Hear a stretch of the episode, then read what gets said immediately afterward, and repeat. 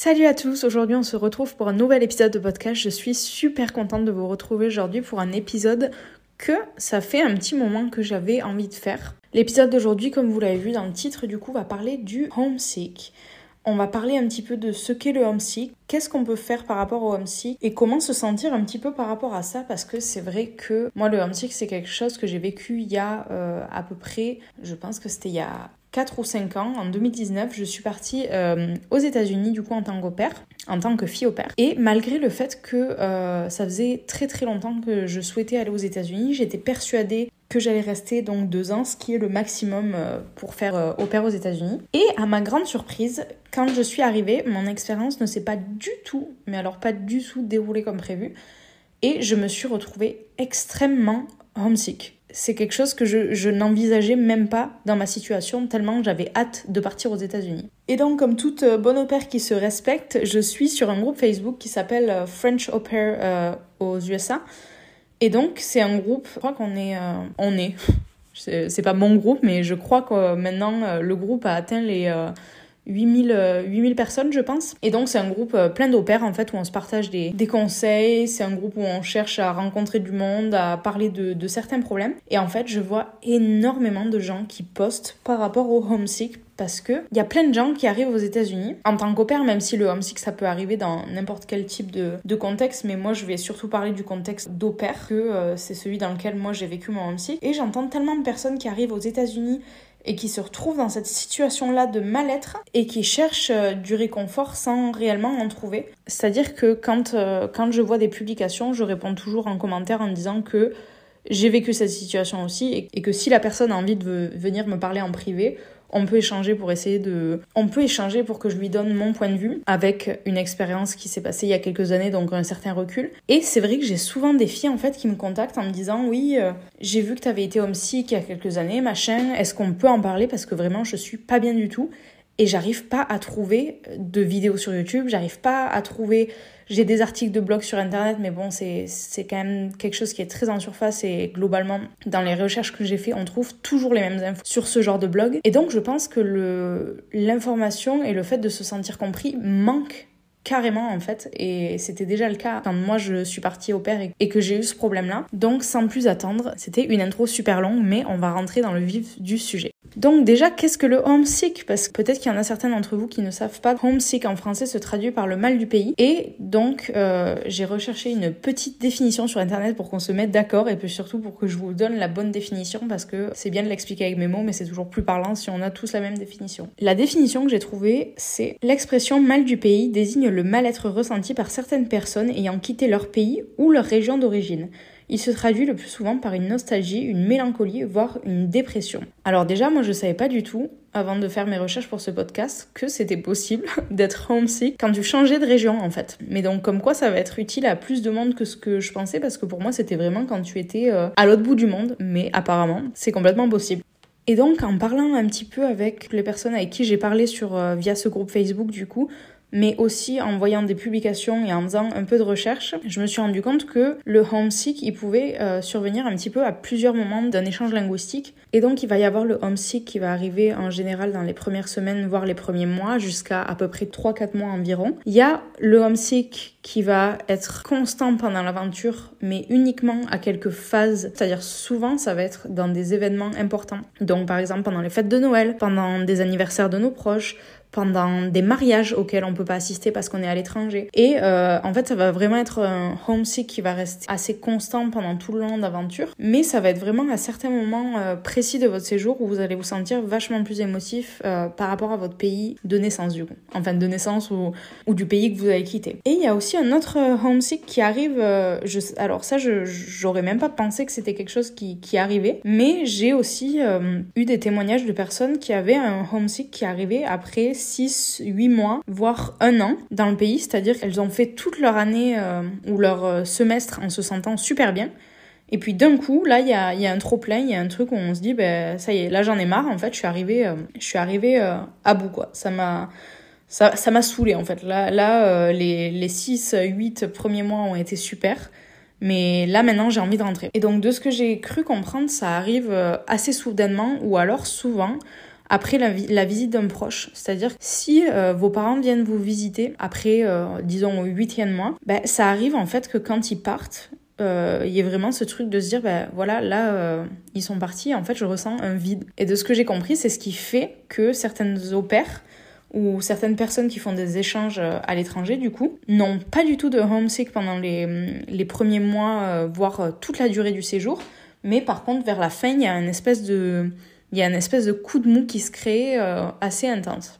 Moi, personnellement, c'est un homesick qui était arrivé vraiment dès les premières semaines. Quoiqu'à l'époque, quand je suis partie au père, du coup, on faisait encore la training school. Et donc, c'est une école, en fait, euh, où tu restais pendant une semaine à New York. Tu pouvais rencontrer plein d'opères. Donc, c'était vraiment génial. Tu vis dans dans une université américaine, nous avec Cultural Care. On était à Hofstra euh, University à New York, du coup dans une banlieue de New York. Et c'était trop cool en fait parce que euh, j'étais avec plein d'autres françaises, j'étais avec plein d'autres au du monde entier. On faisait des soirées, on allait à minuit se chercher des fast-food, on se commandait des Uber Eats, les mecs rentraient dans, dans la fac pour venir nous livrer les, les trucs jusque dans les bâtiments de la fac. C'était incroyable de, de vivre sur un campus américain pendant une semaine. Mais par contre, juste après cette semaine-là, donc chacun rejoint sa famille d'accueil et euh, moi, les filles que j'avais rencontrées à ce moment-là, du coup, elles, ont un peu été dispersées euh, partout dans les États-Unis. C'est-à-dire qu'il y en a qui se sont retrouvées à New York, d'autres en Californie, d'autres dans le Connecticut, dans le Colorado. Enfin bref, on a été dispersés aux quatre coins des US. Et moi, j'étais vers euh, Washington DC. Mais les filles avec qui je m'entendais le mieux étaient soit en Californie, soit vers New York, ce qui est quand même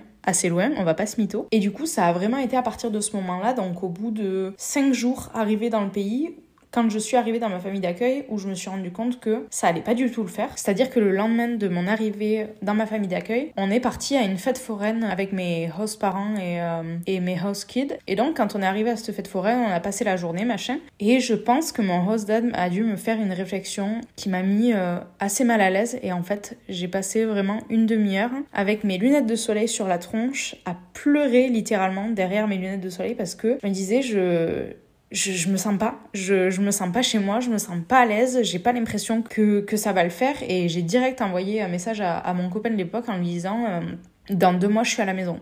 Vraiment, euh, je me sens pas, je sens que ça va pas le faire. Et voilà, j'ai vraiment eu ce feeling euh, hyper, hyper fort de, depuis les premiers jours en fait où je suis arrivée. Et euh, ce feeling m'a pas vraiment quitté en fait de, de toute mon aventure. C'est-à-dire que je pleurais vraiment plusieurs fois par semaine, voire plusieurs fois par jour. Et le moindre petit truc pouvait me faire passer de un état d'esprit assez cool à un état d'esprit horrible. C'est-à-dire que si je rentrais dans un magasin et que j'avais le malheur d'entendre une chanson française, c'était la mort. Si euh, je pensais à la nourriture française, je me, enfin, tout me manquait en fait. La nourriture française, les chansons françaises, mon été en France me manquait, tout me manquait de fou. Mes amis me manquaient, mes proches me manquaient, alors que je suis pas quelqu'un qui a tant besoin de voir ses amis que ça. Je veux dire, c'est, j'arrive facilement à être heureuse et à garder un bon contact juste en parlant par message ou par appel. Mais là, c'est vrai que à ce moment-là, j'avais le, mal de tout en fait. Et je me rappelle vraiment me lever le matin et me lever en me mettant, en étant sous ma couette et en me disant mais j'ai envie d'être dans les bras de ma mère quoi. Vraiment, je me sentais mais du franchement c'est un sentiment qui est indescriptible j'avais je me sentais comme un bébé de 6 mois qui avait besoin d'être euh, d'être auprès de sa mère quoi. C'était hyper bizarre comme sensation, c'est une sensation que je n'ai jamais eue avant et c'est une sensation qui me faisait mal physiquement quoi. Je me sentais vraiment vraiment vraiment super mal et peu importe l'énergie que j'essayais d'y mettre en fait, je n'arrivais pas à faire en sorte que ça aille mieux. Ça s'est manifesté par d'autres moyens aussi. Je m'ennuyais énormément pendant mes journées. Donc pour celles qui, sont au père, je pense que la plupart vous avez un peu le même emploi du temps que ce que moi j'avais quand je suis partie fille au père. Mais c'est-à-dire que quand les enfants sont à l'école, donc environ de 9h le matin jusqu'à euh, 14h30 voire 15h l'après-midi, j'avais un trou et euh, à partir du moment où j'ai commencé à vraiment me, me sentir homesick et à plus avoir aucune énergie, c'est-à-dire que je passais de 9h à 14h dans mon lit à pleurer, à manger ou à dormir. Et c'était terrible parce qu'en fait, je me renfermais vachement sur moi-même. J'avais un groupe de, de, potes internationaux à ce moment-là et qui était super cool, mais je, je me rappelle avoir ce sentiment de solitude même quand j'étais entourée de monde, même quand j'étais à côté de ces gens avec qui je m'entendais super bien, mais j'avais quand même ce, sentiment d'être seule et ce sentiment de ne pas être à ma place. Et donc je me renfermais vachement quand on me proposait de sortir, j'avais pas envie. Je préférais rester chez moi, mais en même temps quand je restais chez moi, je pleurais ou alors je regardais une série et ça faisait que je me sentais encore plus mal parce que bah, je faisais rien, je sortais pas de la journée, je restais dans le noir. Enfin, le, le vraiment le cercle vicieux qui, qui n'aide pas à se sentir mieux. Quoi. Et donc moi, à ce moment-là, j'avais un énorme sentiment, un sentiment extrêmement profond qui est revenu euh, plusieurs fois quand j'ai parlé avec, euh, avec d'autres opères du coup. J'avais cette impression d'être bloquée dans le pays. J'avais l'impression de ne pas pouvoir dire stop en fait et de pas pouvoir euh, rentrer chez moi. Et j'avais aussi cette impression que ma vie d'avant n'existait plus, que je l'avais laissée en pause, que plus rien n'existait en fait. Et, et j'avais l'impression d'avoir vraiment troqué ma vie pour une autre que, que j'aimais plus du tout. Et donc je voulais vous faire un petit rappel aussi pour, euh, pour du coup euh, les gens qui sont dans cette situation-là. Vous n'êtes pas bloqué dans le pays où vous êtes. C'est-à-dire que là, je ne sais pas où est-ce que vous vous trouvez sur Terre, mais vous pouvez être aussi loin que vous voulez en 24 heures. Allez, pour certains pays comme l'Australie, on va, on va pousser un peu, mais en 30 heures, vous prenez un avion, vous êtes chez vous. Pour celles qui sont aux États-Unis, par exemple, c'est-à-dire que le matin à 8 heures, vous prenez un avion, vous êtes chez vous à 18 heures le soir. Et c'est quelque chose qu'on a vraiment tendance à oublier quand on est homesick. On a l'impression qu'on est bloqué. On a l'impression qu'on est à des millions et des millions et des millions de kilomètres de chez nous.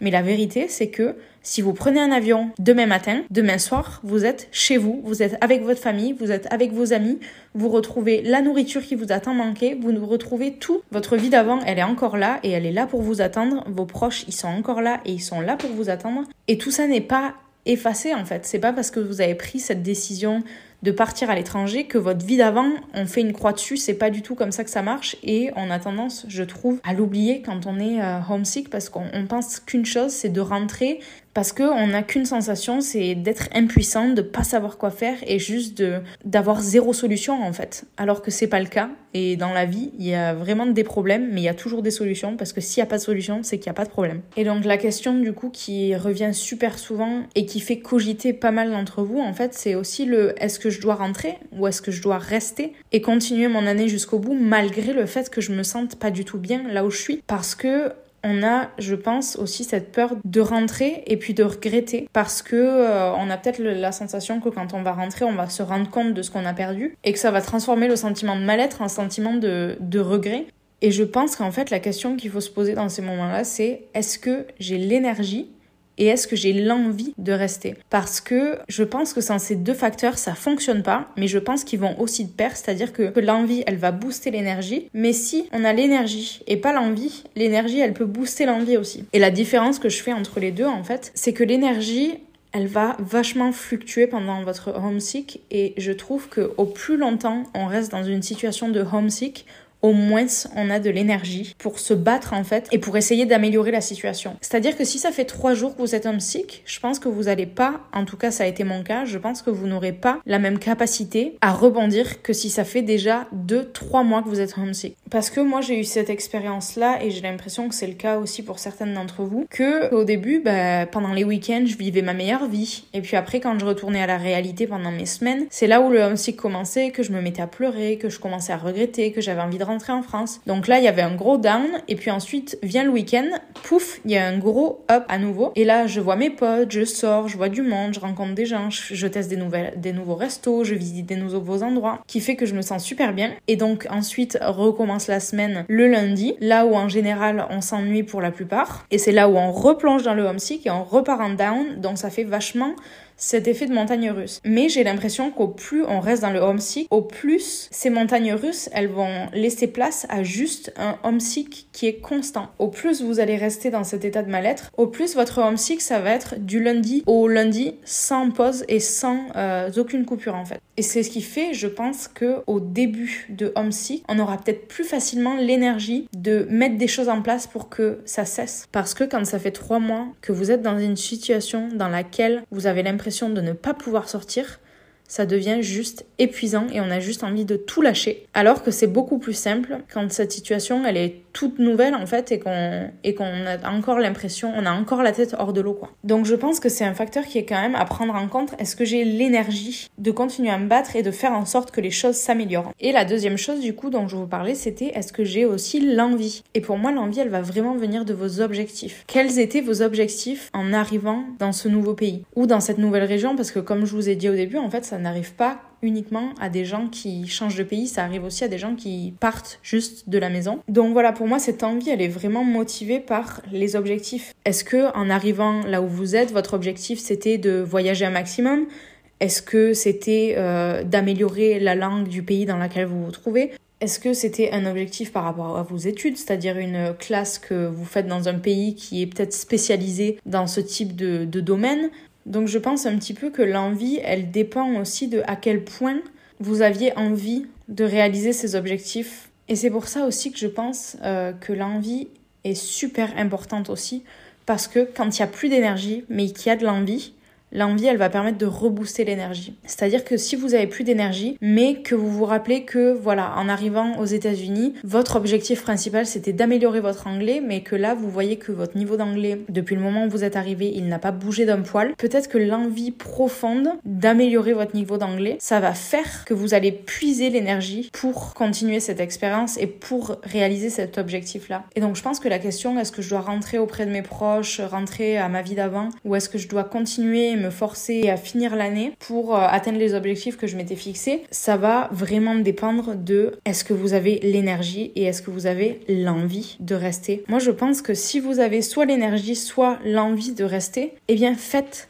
faites parce que c'est comme ça que vous allez arriver à ce sentiment de, de bien-être à la fin en vous disant bon c'était pas facile mais je l'ai fait et je repars en ayant coché les cases que, que je m'étais faites avant de partir mais par contre si vous sentez que l'énergie et l'envie elles sont plus là ça sert à rien pour moi ça sert à rien de se forcer parce qu'en fait vous allez vous rendre malade mais quand je vous dis malade, c'est que vous allez vous rendre malade. Et le homesick, ça peut aller très très loin. Pour certains, ça va être quelques pleurs par semaine, mais il y en a qui vont vraiment tomber dans une dépression intense. Et la dépression, c'est une maladie, c'est quelque chose qui prend extrêmement longtemps à se soigner. Et la dépression, c'est aussi avant tout votre cerveau qui modifie sa structure. Donc c'est quand même quelque chose de permanent et c'est quelque chose d'ancré en vous qui est super dur à enlever. Donc vraiment, s'il vous plaît, n'attendez pas de vous mettre dans cet état-là parce que, parce que vraiment, c'est pas la peine, quoi. Vous êtes venu, vous avez fait le choix de déménager dans un pays pendant quelques mois, voire euh, quelques années, dans le but d'avoir une vie meilleure pas dans le but de vous bousiller la santé mentale et de revenir en étant encore plus misérable que ce que vous étiez en partant, quoi. Et je sais qu'il y a aussi ce sentiment de, culpabilité et de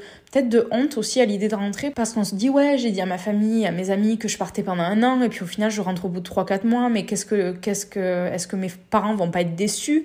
Surtout si c'est eux qui ont payé qu'est-ce qu'ils vont penser aussi? Est-ce qu'ils vont pas se dire qu'ils ont jeté de l'argent par les fenêtres? Qu'est-ce que vont penser mes amis? Au final euh, moi qu'est-ce que je vais penser de moi-même? Parce que je pense je me sentais capable de quelque chose et je viens de me rendre compte que je ne l'étais pas, mais on s'en fiche. Je pense que c'est plus important d'avoir peut-être vos parents et vos amis pensent que ça a été une perte de temps et encore, je pense que si vos parents et vos amis sont des gens bien sensés, ils vont préférer vous savoir à la maison et heureux que à l'autre bout du monde malheureux. Et c'est pas ce qui compte là dans le moment. Là, pour le moment, ce qui compte, c'est vraiment euh, votre santé mentale et votre bien-être aussi. Parce qu'à mon sens, en fait, c'est encore plus une perte de temps de rester dans un pays six mois de plus quand on s'y sent extrêmement mal, plutôt que de rentrer plus tôt que prévu, quitte à ne pas avoir rempli les objectifs qu'on s'était fixés, quoi. Et puis si jamais je peux vous glisser euh, un petit mot comme ça, moi je suis rentrée après trois mois aux États-Unis, je n'ai jamais regretté de ma vie et pourtant je pense que mon expérience aux États-Unis reste je vais pas dire la plus belle expérience parce que j'ai fait une année en Australie qui a été juste euh, cherry on the top. Vraiment, ça a été la meilleure année de ma vie. Mais sachez que je n'ai jamais regretté mon choix. Quand je suis rentrée en France, je n'ai jamais regretté ma décision d'être partie des États-Unis. Après, je suis quelqu'un qui qui a pas énormément de regrets dans sa vie en général, mais ce n'est pas quelque chose que j'ai regretté. Et d'ailleurs, pour celles qui sont rentrées d'une année à l'étranger et qui hésitent à repartir faire une année parce qu'elles ont peur de ne pas y arriver et que ça refasse comme la première année, je suis restée trois mois aux États-Unis. Trois ans après, je crois, ou quatre ans après, je suis partie en Australie, donc l'année dernière. Et franchement, j'ai passé la plus belle année de ma vie. Je n'ai pas eu un seul moment de homesick de tout mon séjour, c'est-à-dire pendant un an il n'y a pas un jour où j'ai eu envie de rentrer. Je glisse ça juste comme ça. Si jamais vous êtes dans la réflexion de partir à l'étranger, dites-vous que ce n'est pas parce que vous avez eu cet échec une fois dans votre vie que ça veut dire que vous n'êtes pas fait pour aller à l'étranger. Ça veut rien dire parce que il y a des pays dans lesquels vous allez vous sentir moins bien. Il y a des pays dans lesquels vous allez vous sentir mieux. Et il y a aussi tout un contexte à côté de ça, votre état d'esprit au moment où vous partez va changer toute votre aventure. Donc voilà, je glisse ça. Si jamais vous pensez à repartir à l'étranger et que vous avez peur de ne pas en être capable parce que la première fois que vous étiez parti à l'étranger, ça n'a pas fonctionné, sachez que ça ne déterminera pas du tout votre succès dans votre deuxième expérience. Maintenant que ça c'est dit, je vous ai fait une petite partie aussi avec des conseils. Je ne sais pas s'ils sont les bienvenus parce qu'au final, moi, euh, ça m'a pas du tout aidé vu que je suis rentrée en France.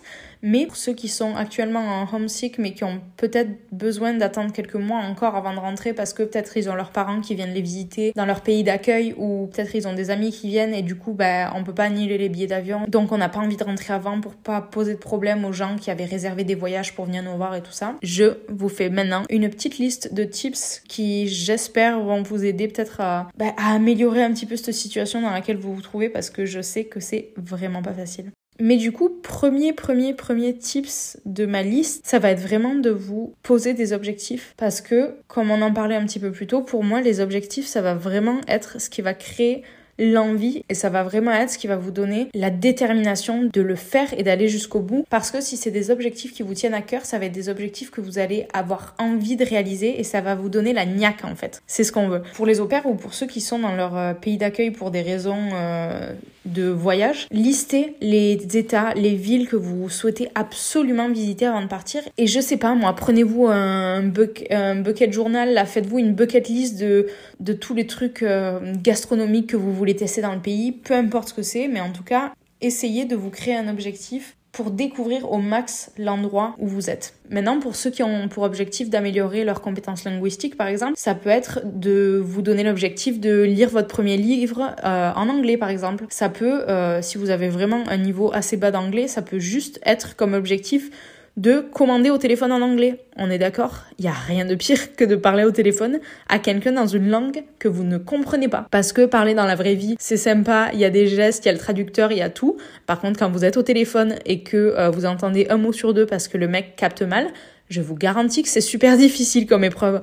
Moi, ça m'a mis euh, vraiment un moment avant d'être à l'aise au téléphone en anglais. Bref, et quand vous serez capable de commander au téléphone en anglais, vous vous fixez un objectif un petit peu plus élevé qui va vous challenger un petit peu plus. Et pour ceux dont euh, l'objectif est plutôt relié aux études, alors j'ai du mal à me projeter là-dedans parce que je n'ai pas fait d'études, mais j'imagine que ça peut être quelque chose du style avoir l'objectif de euh, finir mon semestre avec telle moyenne dans telle matière. Voilà, je sais pas si c'est extrêmement motivant pour vous, mais en tout cas, c'est ce que j'imagine que j'aurais j'aurais pu me fixer comme objectif si j'étais étudiante échange en Erasmus ou un truc du genre. Mais j'imagine que vous pouvez être super créatif, donc euh, n'hésitez pas à vous créer vos propres objectifs. Ensuite, un autre tips qui a été euh, vraiment déterminant de mon état aux États-Unis et aussi, euh, je pense, qui a été un facteur déterminant de, du succès de mon aventure en Australie, ça a été de me créer un cercle d'amis. Mais quand je vous parle d'un cercle d'amis, je vous parle d'un vrai cercle d'amis parce que je pense que souvent on rencontre des gens où on se dit ils sont super sympas. Par contre, je me verrai pas les voir toutes les semaines ou tous les jours. Mais là, je vous parle d'un vrai cercle d'amis. Je vous parle d'amis avec qui, quand vous les voyez, vous rigolez jusqu'à vous en faire mal au ventre. Vous passez des soirées de ouf vous pouvez être très différents mais avoir les mêmes euh, centres d'intérêt entre guillemets,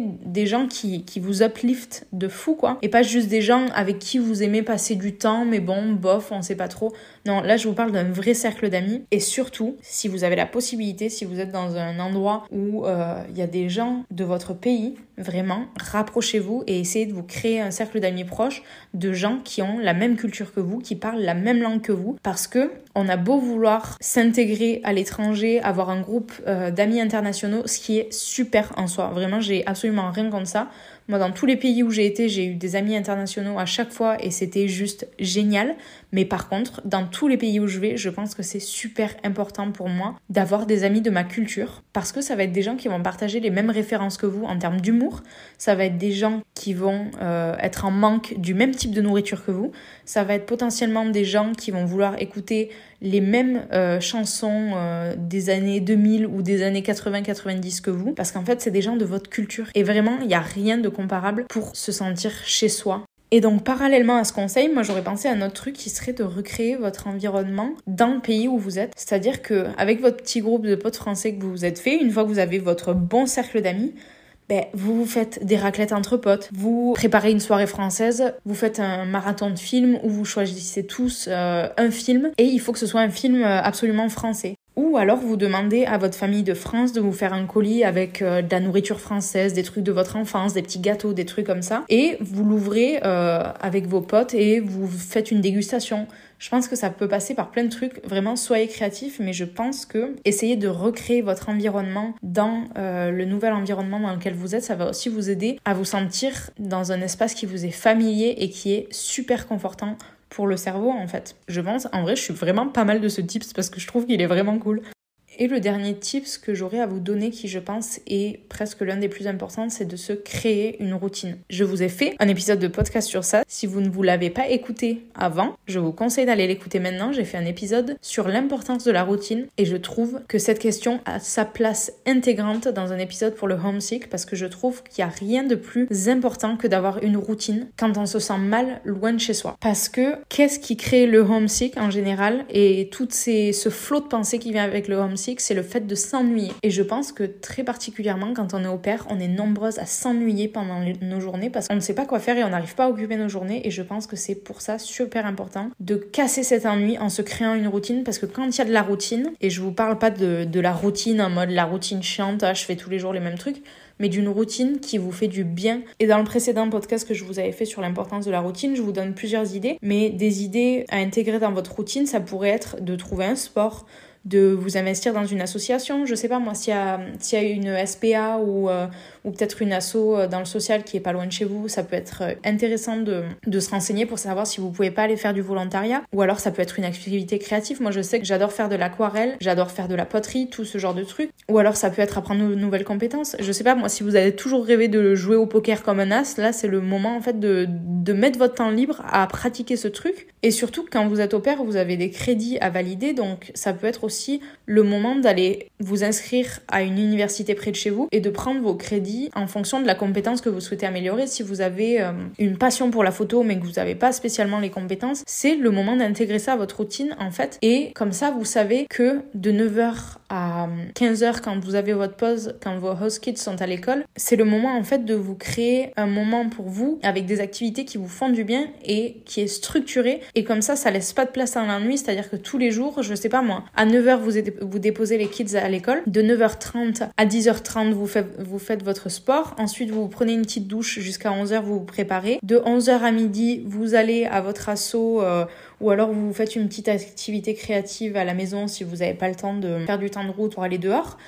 Ensuite, midi, vous faites votre petit lunch. De euh, midi 30 à 14h30, vous allez voir votre copine préf ou alors vous allez euh, faire vos crédits à la fac. Et ensuite, c'est l'heure d'aller chercher les enfants à l'école. Et entre tout ça, il n'y a pas eu le temps de l'ennui. Et pour autant, vous avez fait des trucs que vous avez choisis et qui vous font du bien. Et je pense que c'est super important, en fait, de se créer une routine dans ces moments-là. Mais voilà, c'était mes petits tips pour euh, peut-être essayer d'améliorer un petit peu votre euh, condition euh, psychologique pendant votre séjour à l'étranger. J'espère en tout cas que, que cet épisode de podcast vous aura aidé et vraiment restez connectés parce que je pense que le prochain épisode de podcast, j'aimerais en tout cas, et je pense que normalement si j'ai envie, il y a toutes les raisons que ça se fasse, mais j'aimerais inviter une opère qui a été victime, qui a été victime, on dirait qu'on parle d'un truc super grave là, qui a été victime non, j'aimerais inviter une opère qui a ressenti ce sentiment de homesick assez fort pendant ses premiers mois aux États-Unis et qui a fini par kiffer son aventure et pourquoi pas étendre son année en fait.